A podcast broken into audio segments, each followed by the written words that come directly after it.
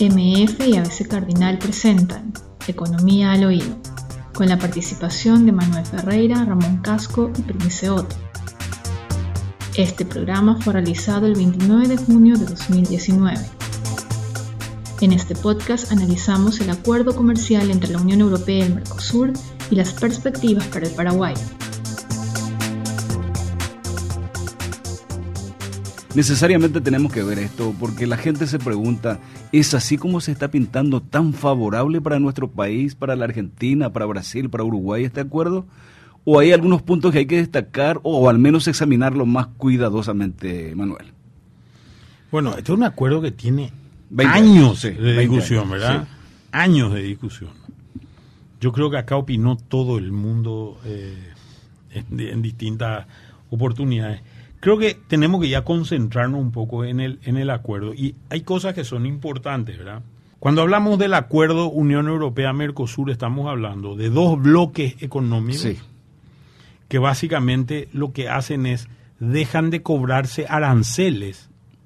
Dejan de cobrarse aranceles. Ya sabemos bien el valor de los aranceles en la guerra chino-norteamericana. Exactamente. Aranceles básicamente son impuestos que se cobran a productos importados en un país o en el otro, mm. dejan de cobrarse aranceles entre sí en el, en el intercambio de mercaderías, de bienes y servicios en general. Mm. Esto es básicamente el acuerdo. Entonces, ¿qué quiere decir eso? Que nosotros le podemos vender a partir de ahora a Europa, los países de la Unión Europea, le podemos vender productos con ciertas, los productos que produzcamos nosotros, con eh, sin aranceles al entrar al, a la Unión Europea.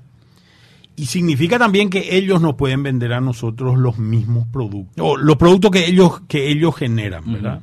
en, en, términos globales. A ver, vayamos a un ejemplo muy puntual, ¿verdad?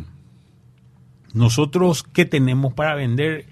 Y lo que más tenemos para vender hoy por hoy, Paraguay estoy hablando, me refiero, estamos eh, podemos vender productos agrícolas. Es decir, todo lo que se engloba como commodity, ¿verdad? Claro, productos agrícolas y derivados, productos cárnicos y derivados, y algunos pocos productos industriales no de, derivados no agropecuarios o derivados no agropecuarios. Sin embargo, cuando extendemos al Mercosur, la situación es distinta, ¿verdad? ¿Por qué? Porque, por ejemplo, hay una industria automotriz muy importante instalada en la Argentina y en, el Brasil, y tiene que competir con una industria automotriz muy fuerte instalada en Europa, ¿verdad? Sí.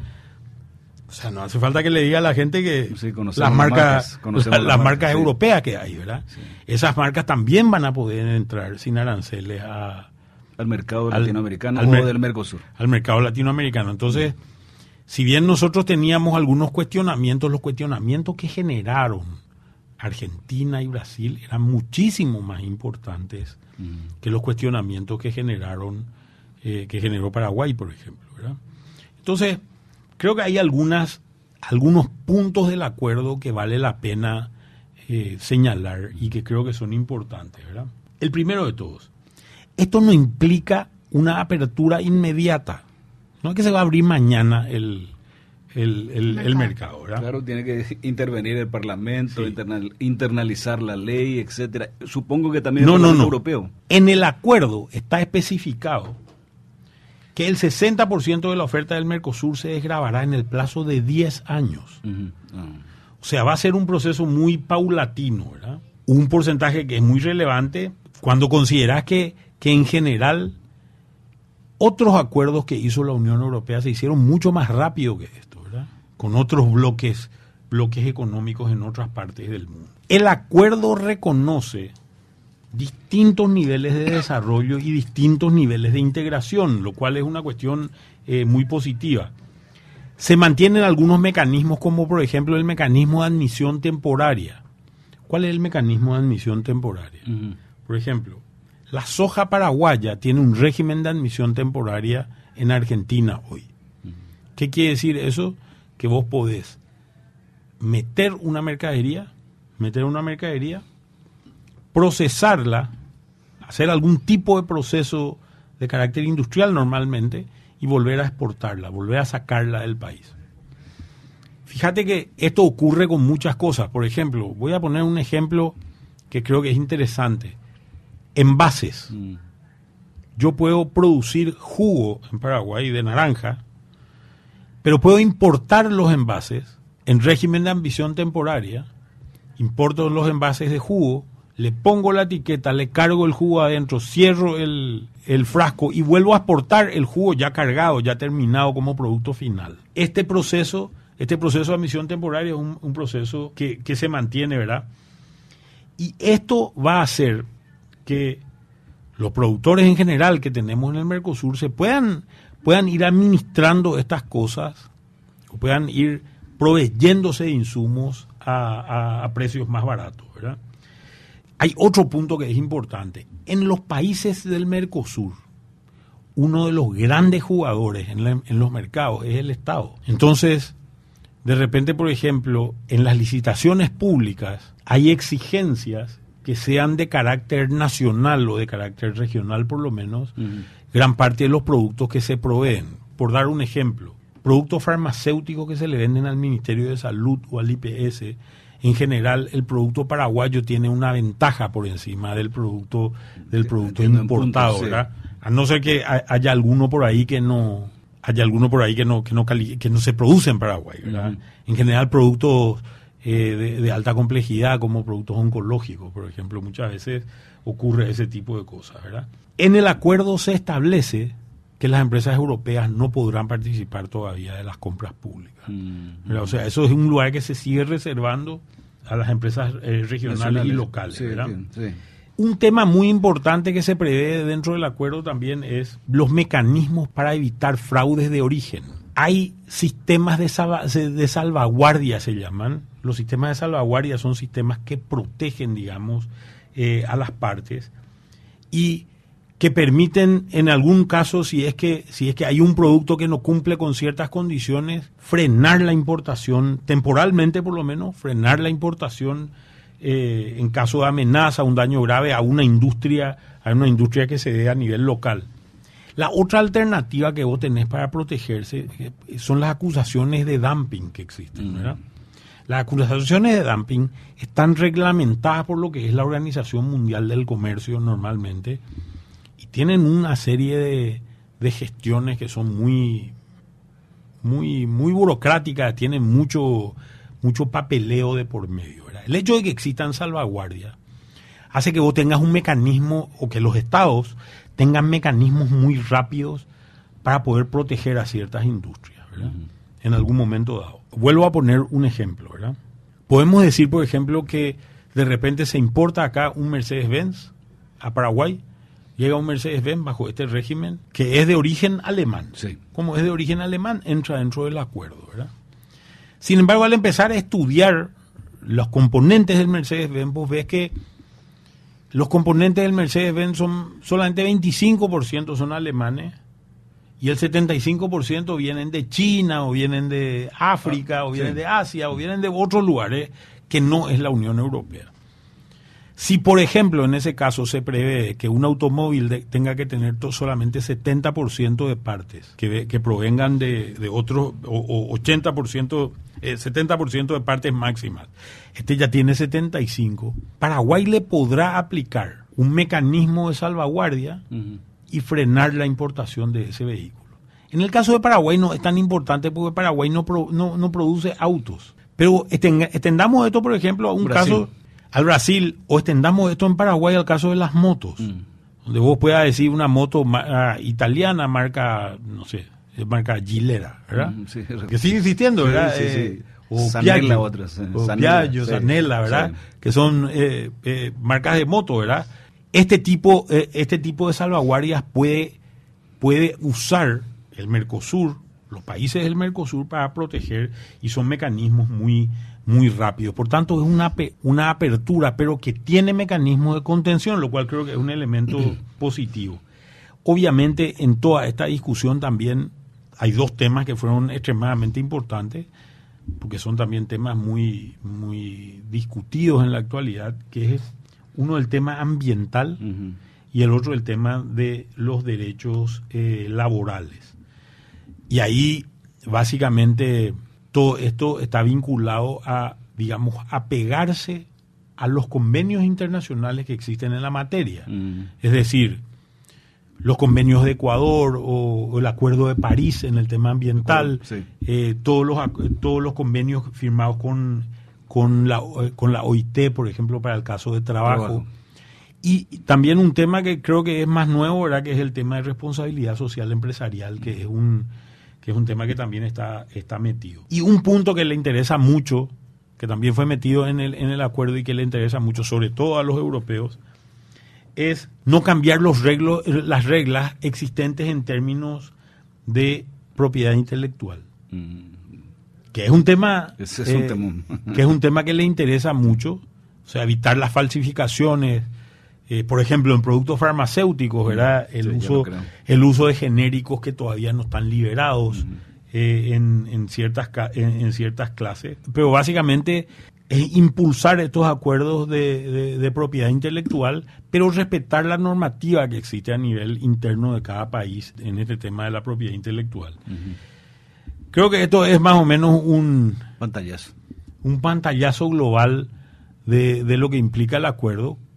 Yo creo que es positivo para nosotros. Creo que podemos aprovechar ciertas, ciertas ventajas que tenemos. Y creo que se nos abre una competencia. También creo que se nos abre una competencia que tenemos que empezar a evaluar. Nosotros somos eficientes en producir productos agropecuarios en general y derivados agropecuarios.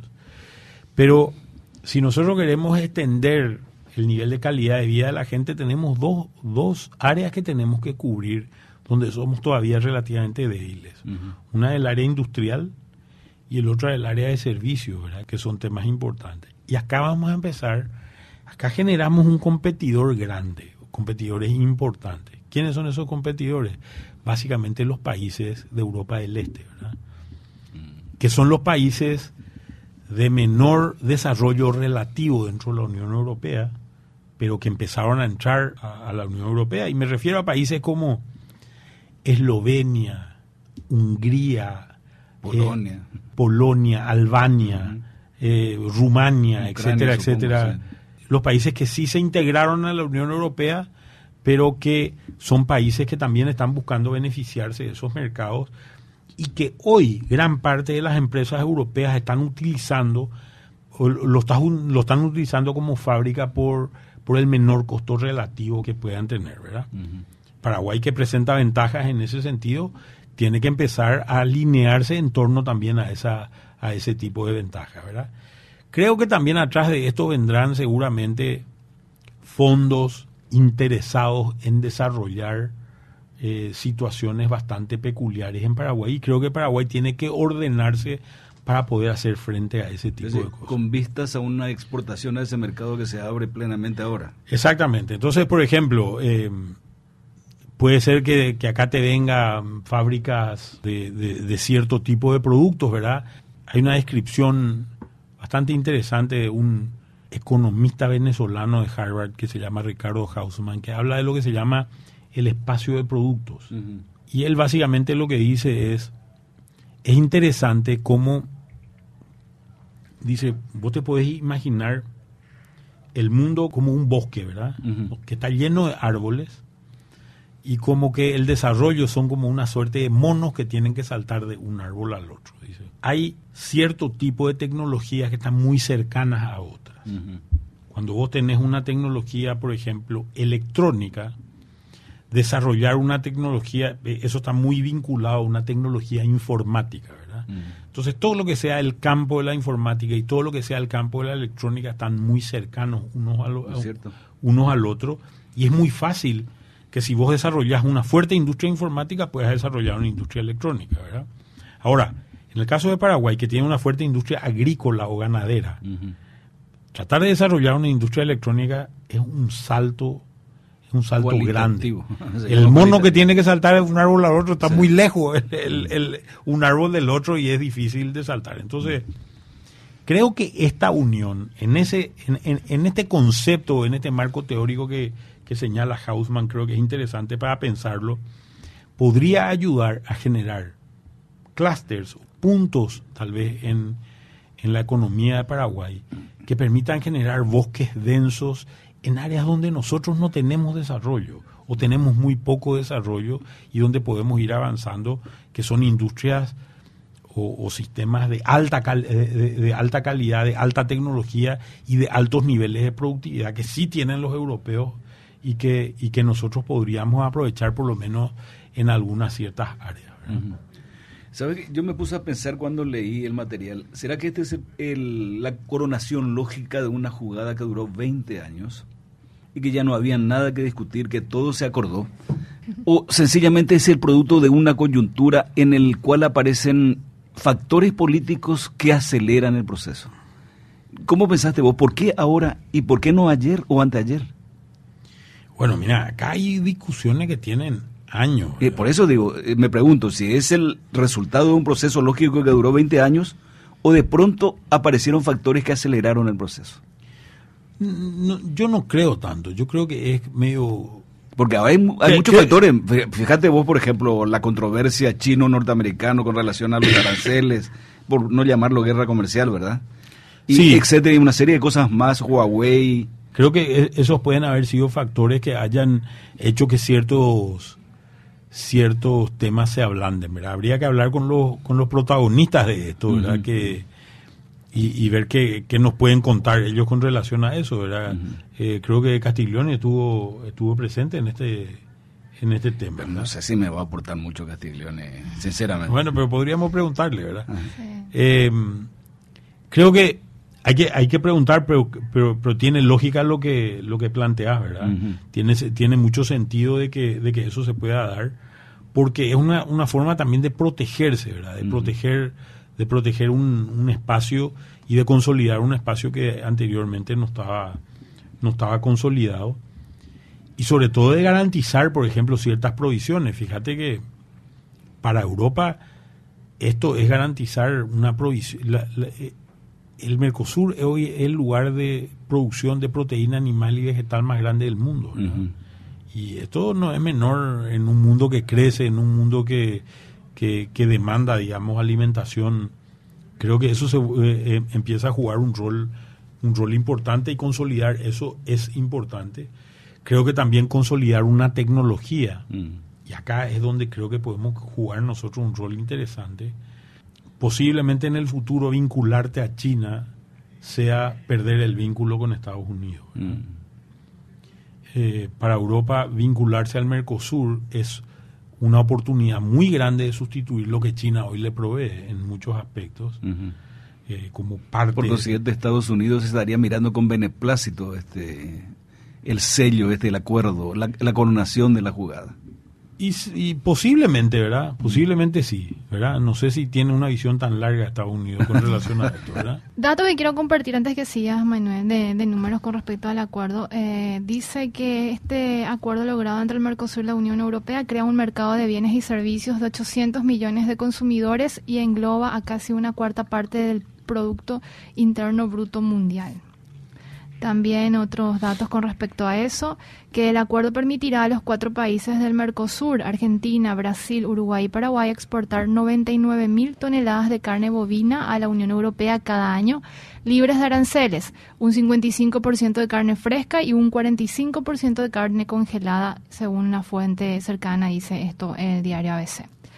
También otro dato que ya habías mencionado, que la desgrabación arancelaria de la Unión Europea será en plazos menores, aunque más del 85% de las importaciones provenientes del Mercosur tendrán una eliminación de aranceles inmediata. Y otro dato, Brasil, Argentina, Uruguay y Paraguay, que abarcan aproximadamente el 72% del territorio de Sudamérica, 12,8 millones de kilómetros cuadrados, equivalentes a tres veces el área de la Unión Europea, y el 70% de la población sudamericana, 275 millones de habitantes, abren sus puertas a un mercado, europeo de más de 500 millones de habitantes que engloba más del 20% del Producto Interno Bruto. Cuando se presentan los datos así generales que me parecen interesantes, por otra parte uno aprende, porque alguien sintetiza el trabajo que puede hacer investigando a lo mejor una hora te sintetiza en 10 minutos, ¿verdad?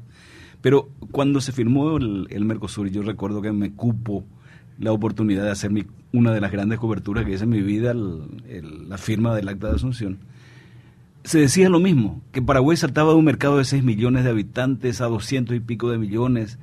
Hoy, ¿cuántos años después de la firma del acta de Asunción? Estamos diciendo casi la misma cosa. Es decir, tenemos que particularizar un poquito los beneficios de este acuerdo. Y yo creo que vos marcaste bien, ya en ciertos sectores estamos bien, fuertes, podemos competir. Pero hay otros que no, absolutamente. Entonces sería bueno cuando hablemos de los beneficios decir bien, ¿verdad? En esto nos beneficiaremos, en esto medianamente, en esto nada. ¿No te parece, Manuel? Sí, creo que es medio complicado decir específicamente cuáles son los sectores donde te beneficiarías y cuáles no. Mm. Pero creo que sí es interesante, a diferencia de lo que fue Mercosur, Unión Europea es una, una unión aduanera real. Pero con problemas también, oye, Manuel. Sí, pero en, en el campo, estoy hablando de unión aduanera. Está bien, está bien. Ellos están con problemas en el campo monetario fundamentalmente, no tienen una unión fiscal pero sí en la unión aduanera. O sea, la gente que estuvo por Europa sabe bien que vos cruzás de una frontera, una frontera a la otra y no, no te das ni cuenta de que Tuve la oportunidad de hacer ese viaje por Europa gracias a ABC Color, porque a veces no financió el viaje. Y me daba cuenta que no existían las fronteras. Y de repente, por ejemplo, una de las cosas, yo recuerdo, estuve en Luxemburgo hace un tiempo, ¿verdad? Y Luxemburgo es un país muy pequeño, ¿verdad? Y nos movíamos nos movíamos y entrábamos a Bélgica, pasábamos por Luxemburgo, salíamos a Francia, volvíamos a pasar por Luxemburgo y salíamos a Alemania. El problema es que teníamos roaming. Y cada vez que cambiabas de país te cambiaba el roaming. Y te cobraban 80 mil guaraníes cada vez que... Te cambiaban. claro, entonces cuando eso fue de ida y a la vuelta cuando veníamos en el auto lo que hicimos fue apagar el celular porque si no nos costaba como 500 mil guaraníes ir cambiando ir cambiando de frontera y vos no te das ni cuenta que cambiaba la frontera y te iban cobrando el nuevo no paquete. Era, era la única forma que te das cuenta realmente que estabas cambiando de, país ¿verdad? y era una forma bastante dolorosa sí, ya lo creo. Eh, dicen decía creo que Perón decía que el órgano que más duele en el cuerpo del bolsillo, decía. Entonces, era, es una forma bastante, eh, bastante cara de disciplinarte, ¿verdad? Pero digo, en este marco de cosas, lo que es interesante es la unión, la, unión aduanera que representa eh, la Unión Europea, creo que puede ser extendida de manera muy significativa al Paraguay, ¿verdad? Uno de los problemas que nosotros, por los cuales nosotros no pudimos aprovechar el vínculo dentro del Mercosur es porque tuvimos en realidad socios tacaños en el Mercosur. Mm, ¿verdad? que sí? Creo que, creo que esta es la... Yo pude más. sí, Creo que esta es la forma de describir, la forma correcta de describir. ¿Qué, es lo que pasaba? Ni Brasil ni Argentina no dejaban pasar los productos, no dejaban entrar los productos, buscaban básicamente barreras no, no arancelarias para, para empezar a cambiar. Los últimos, para, para, para comerciar los productos. Los últimos años creo que esto empezó a cambiar. En los últimos posiblemente 10 años eh, hay sí ya un mayor tránsito de mercadería, sobre todo con el Brasil, no todavía con, la Argentina, pero sí sobre todo con el Brasil, ¿verdad? Con el desarrollo, por ejemplo, de esta industria maquiladora, que sobre todo ha funcionado muy bien en el tema de autopartes. Desde el año 2012 tenemos, desde el año 2010 tenemos empresas autopartes acá. La última se terminó de instalar en el año 2013 de cerrar sus, sus valores y creo que tenemos ya una historia de seis o siete años bastante interesante con relación a eso, a pesar de los altibajos. Hoy podemos pensar seriamente en este tipo de industrias, pero orientadas a Europa, por ejemplo, ¿verdad? Mm, entiendo. Y podemos, podemos generar saltos y creo que con sectores que, que no van a buscar posiblemente tantas vueltas, darle tantas vueltas a esto, porque son eh, gente más confiable en general, o son países más confiables en general de los que, de, eh, y menos tacaños posiblemente, porque están más necesitados también, ¿verdad? Que en el caso que en el caso de nuestros vecinos del Mercosur. Manuel, atendiendo a todos estos elementos que, expusiste, el gobierno debe trabajar en políticas de apoyo para sectores que tienen mayores posibilidades justamente con este nuevo acuerdo. Yo creo que nosotros tenemos en muchas de estas cosas que imitar lo que hizo México en, en, el NAFTA sobre todo. ¿Qué es lo que hizo México? México trató de establecer un sistema de joint ventures lo que hacía México era trataba de acercar a, los, a sus empresarios con empresarios americanos que pudieran hacer empresas conjuntas que, que puedan instalarse en México. Esa era una forma muy barata, digamos, de atraer tecnología para, para México. Por ejemplo, le decían a los empresarios americanos que querían invertir, que tenían una serie de facilidades y tenían socios mexicanos, etcétera, etcétera, etcétera. Entonces, los empresarios mexicanos, el empresariado mexicano empezó a desarrollarse también. Y además esto en países como los nuestros creo que es muy importante, ¿verdad? Hay una persona que siempre suele decir, ah, en Paraguay te va bien o mal, depende de quién te espera en el aeropuerto. y no se equivocó. ¿eh? Y creo que, creo que es una realidad, ¿verdad? Entonces, me parece que es importante este tipo, va, va, a ser importante este tipo de cosas. Por ejemplo, una de las cosas es la inversión extranjera directa. Fíjate que en el año 2000 la Unión Europea hace un acuerdo con, con Sudáfrica. Desde aquel momento la inversión extranjera directa en Sudáfrica se multiplicó por 6. En el 2001 hace un acuerdo con México. Estamos hablando de 18 años, ¿verdad? La, la inversión extranjera directa se multiplicó por 3. Y en un país mucho, de mucho menor desarrollo, en el año 96, hace 23 años, la Unión Europea hace un acuerdo con Túnez. La inversión extranjera directa se multiplicó por 12. Si nosotros estamos hablando, supongamos que estemos en el caso de Túnez, que creo que de estos países somos el más parecido de todos, ¿verdad? Supongamos que, que se dé este el caso de Paraguay. La inversión extranjera directa hoy en Paraguay está en el orden de más o menos los los números registrados. No le creo mucho a estos números, no son muy, muy buenos los números, pero es lo que hay. Las fuentes no son creíbles. No, está mal hecho el cálculo, ¿verdad? Las fuentes son creíbles, pero está mal hecho el cálculo. Creo que anda alrededor de los 500, 600 millones de dólares. Si multiplicamos por 12, estamos hablando de inversiones anuales de 6 mil millones de dólares. Son números que, que van a generar una explosión en Paraguay, ¿verdad? Pero creo que Paraguay se tiene que preparar para esto. Creo que lo que es importante es preparar, es decir, cómo nosotros vamos a generar este joint venture. Por ejemplo, no podemos replicar lo que hizo Cartes muchas veces. Cartes en una reunión con empresarios en Chile le, dijo a los empresarios chilenos, necesitamos que ustedes se vayan a Paraguay porque los, los empresarios paraguayos son todos corruptos. Dios, o sea, esto no es que ayuda precisamente al joint venture, ¿verdad? Lo que digo nomás es, este tipo de actitudes o de políticas no sirven. Lo que sirven son actitudes y políticas conducentes a tener un resultado, un resultado positivo. Si vos, en, convenios de joint venture entre empresarios, supongamos, paraguayos y europeos ahora, ¿cuáles son las ventajas que vamos a tener? La ventaja que vamos a tener es que vamos a atraer tecnología de esos países. ¿Cuál es la ventaja que pueden tener los europeos que vengan? De nosotros.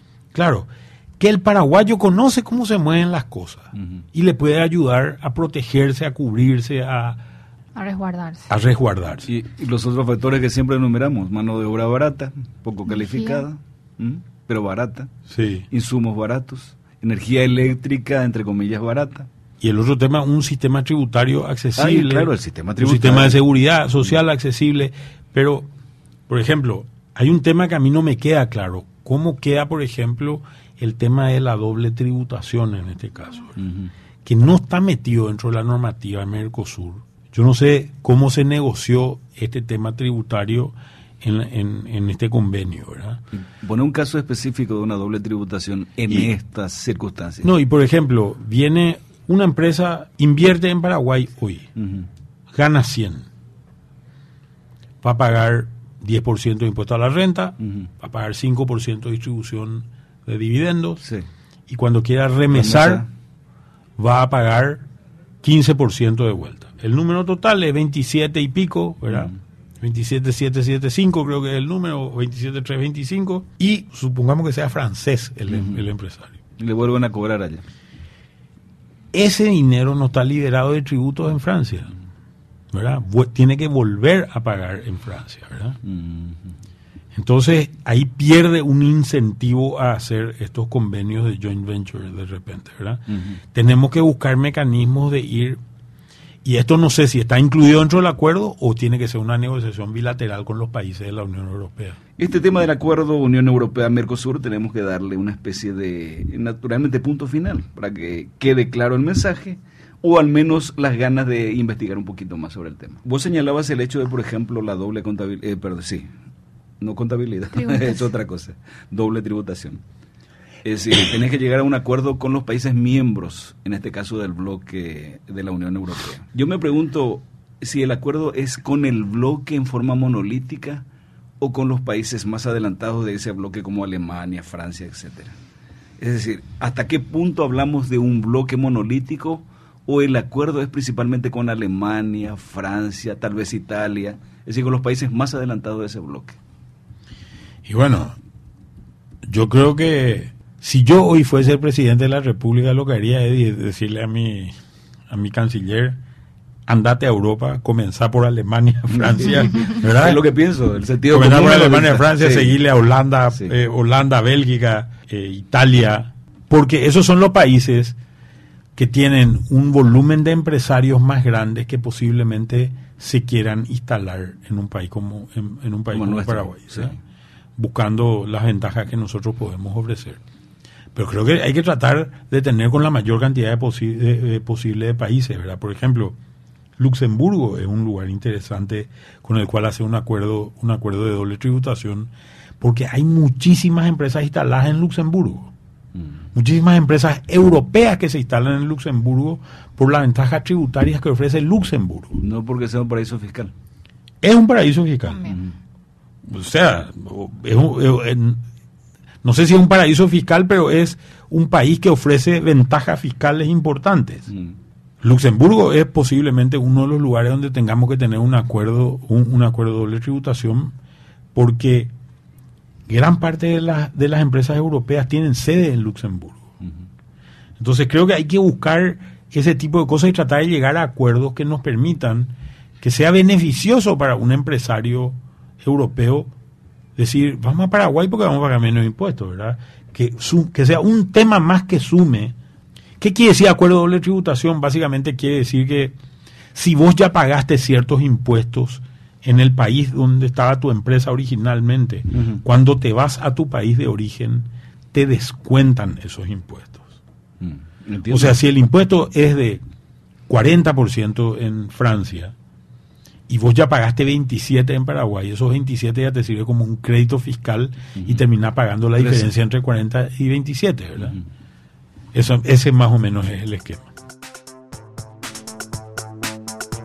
No te pierdas la próxima edición del podcast Economía al Oído